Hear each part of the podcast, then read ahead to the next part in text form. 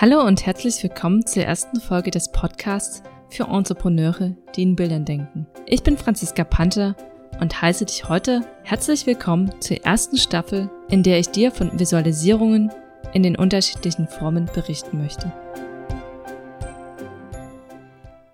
Ich freue mich sehr, dass du heute dabei bist und gern möchte ich dir zu Beginn mehr von mir erzählen und dir dann einen Impuls geben, warum Bilder für unser Gehirn so wichtig sind. Ich bin seit mittlerweile zwei Jahren Solopreneurin und ich unterstütze Firmen mit visuellen Lösungen. Das heißt konkret, dass ich komplexe Inhalte visuell auf den Punkt bringe. Sei es in Form von Business-Illustrationen oder durch Echtzeit-Sketchnotes auf Events. Nun bin ich nicht von Hause aus Illustratorin, sondern bin auf meinem Weg dorthin gekommen. Vorher war ich mehrere Jahre als Projektleiterin in der beruflichen Bildung beschäftigt. Dort habe ich viel mit Auszubildenden gearbeitet, mit Unternehmen, aber auch mit Stakeholdern von Projekten. Für all die habe ich öfter Workshops organisiert und durchgeführt.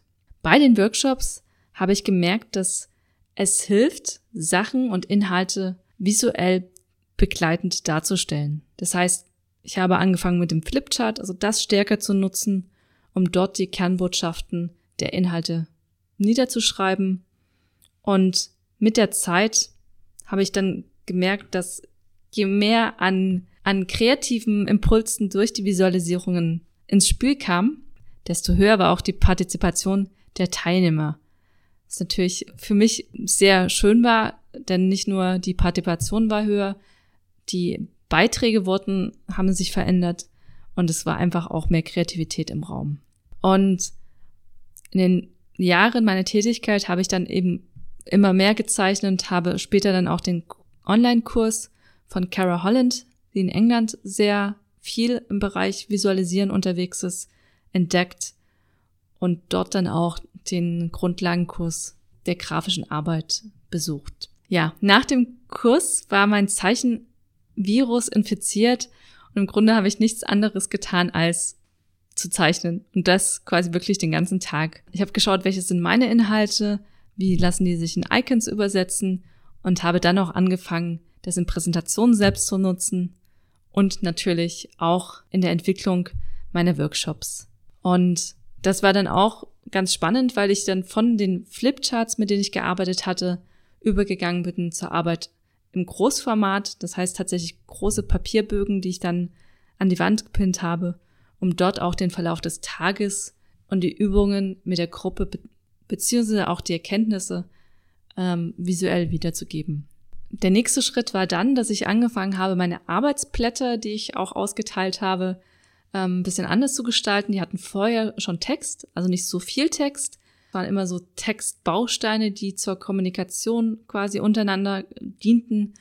Und ich habe dann eben auch angefangen, diese ein bisschen aufzubrechen und mit Icons und mit Textcontainern grafisch anders anzuordnen.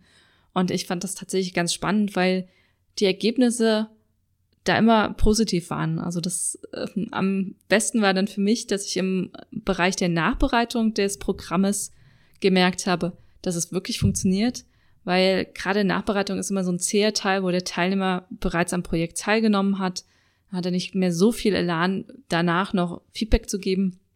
Und gerade mit den grafisch neuen Arbeitsblättern kamen dann tatsächlich auch neue Inhalte von den Teilnehmern und ähm, die auch in einer reflektierten Form und dann aber auch in einer sehr kreativen Form. Ja, das hat mich gefreut und ich habe dann natürlich äh, weitergemacht. Und ich fand eben diesen Teil der Moderation von Gruppen mit visuellen Hilfsmitteln auch sehr spannend und habe dann im nächsten Schritt bei der äh, kanadischen Pionierin der visuellen Arbeit mit Gruppen der Christina Merkley gearbeitet, beziehungsweise einen Online-Kurs bei ihr besucht, um mich da einfach noch ein bisschen mehr mit den Methoden zu beschäftigen. Ja, das führte dann auch dazu, dass ich im Unternehmen selbst mich mehr visuell einbringen konnte. Ich hatte Kollegen, die auf mich zukamen, um ihre Präsentation mit Bildern ähm, zu verstärken. Und ich habe auch dann eine Prozessbeschreibung von einer Abteilung visualisiert. Das war also vorher so eine trockene äh, Prozessbeschreibung ähm, für das Prozesshandbuch, aber auch für die Einarbeitung von neuen Mitarbeitern. Und Diese wurde eben rein visuell gestaltet und sie dient noch heute tatsächlich zur Einarbeitung von neuen Mitarbeitern, was mich sehr freut. Ja, mein nächster Moment war dann, dass ich äh, dann die Möglichkeit hatte, den Geschäftsbericht damals für rückwirkend dann eben für das Jahr 2016 mit Illustrationen zu bestücken. Also ich konnte dann eine doppelseitige Illustration und eine einfache Illustration machen und habe mich dann also auch da damit beschäftigt, wie kann ich Inhalte anders aufbereiten, als sie bereits sind und das auch in einer ansprechenden Form. Also das war so ein bisschen der Weg, der mich dann dazu geführt hat, dass ich wirklich noch mehr Spaß an der Sache hatte und mir dann gesagt habe, ja gut, ich starte mit dem Thema in die Selbstständigkeit, was ich dann vor zwei Jahren gemacht habe.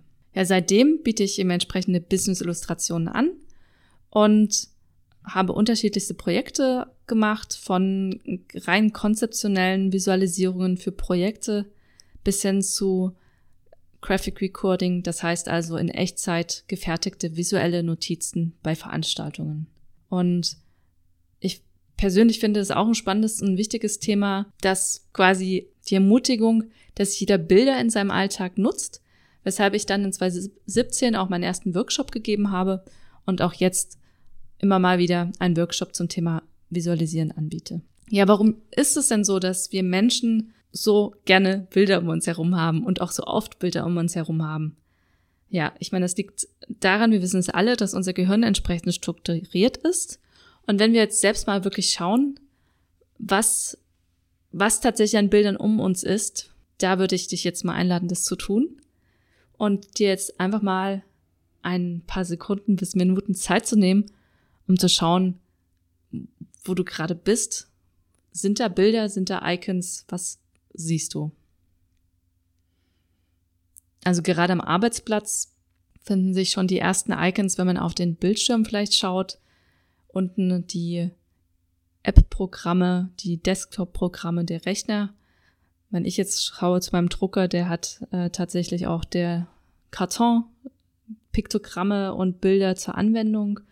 Und wenn du jetzt keine Bilder um dich herum siehst, dann würde ich dich einladen, vielleicht mal in die Küche oder in das Badezimmer zu gehen, um dort zu schauen, was die Produkte, die dort so stehen, an Bildern oder Piktogrammen an sich haben. Und in der Regel sind, ist eigentlich jedes Produkt mittlerweile immer mit irgendeinem Bild bestückt. Und gerade auch mit Icons.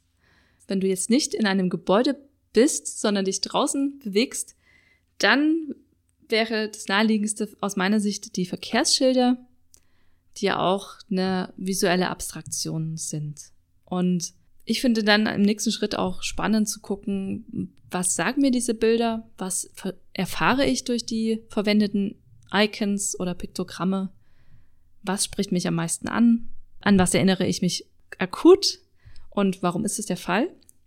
Und ich glaube, jeder hat schon seine eigene Art, mit Bildern umzugehen, und diese anzunehmen, wir sind alle unterschiedlich, das heißt, unsere Schwerpunkte auch bei der Wahrnehmung werden immer unterschiedlich sein. Und psychologisch betrachtet lässt sich sagen, dass Bilder von unserem Gehirn besser verarbeitet werden können, als würde das tun.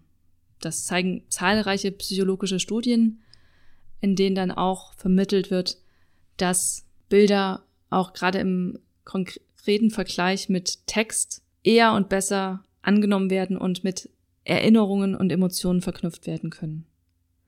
Also ein Bild, so habe ich gelesen, geht direkt in das Langzeitgedächtnis über, weil es dort eben gut verknüpft werden kann mit bereits gemachten Erinnerungen oder Erfahrungen. Wenn hingegen ein Text in das ähm, erstmal in das Kurzzeitgedächtnis übergeht, das Kurzzeitgedächtnis allerdings sortiert ja immer auch Informationen aus, sprich es wird sich ungefähr sieben Informationen dieser Informationsfülle erhalten und, und Teile dieser Informationen gehen dann weiter in das Langzeitgedächtnis.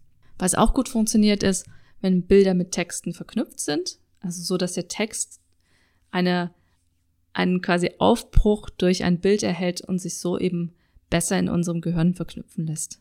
Ja, und das ist genau der Grund, warum wir mit so vielen Bildern konfrontiert werden und warum wir auch uns besser erinnern und sie auch gern verwenden. Also wir schauen auch auf die moderne Kommunikation, gerade auch in den Social Media oder beim Texten oder WhatsApp, Signal.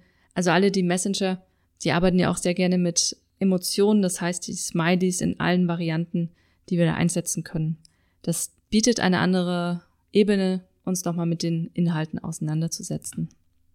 Und ich freue mich sehr in dieser Staffel in das Thema der Bilder einzutauchen, um zu schauen, was sind die Begriffe, was ist eine Illustration, was ist ein Graphic Recording und dann vielleicht auch nochmal einen Blick darauf zu werfen, wie kann ich selbst Bilder in meinem Alltag verwenden. Das war nun die erste Folge des Panther Concepts Podcast. Ich freue mich sehr, dass du hier dabei warst und danke dir dafür. Und wenn dir diese Podcast-Folge gefallen hat, dann freue ich mich auch auf deine Bewertung bei iTunes und lass mich bitte auch gern wissen, welche Inhalte rund um das Visualisieren dich interessieren. Herzlichen Dank fürs Zuhören und dir einen guten Tag. Tschüss!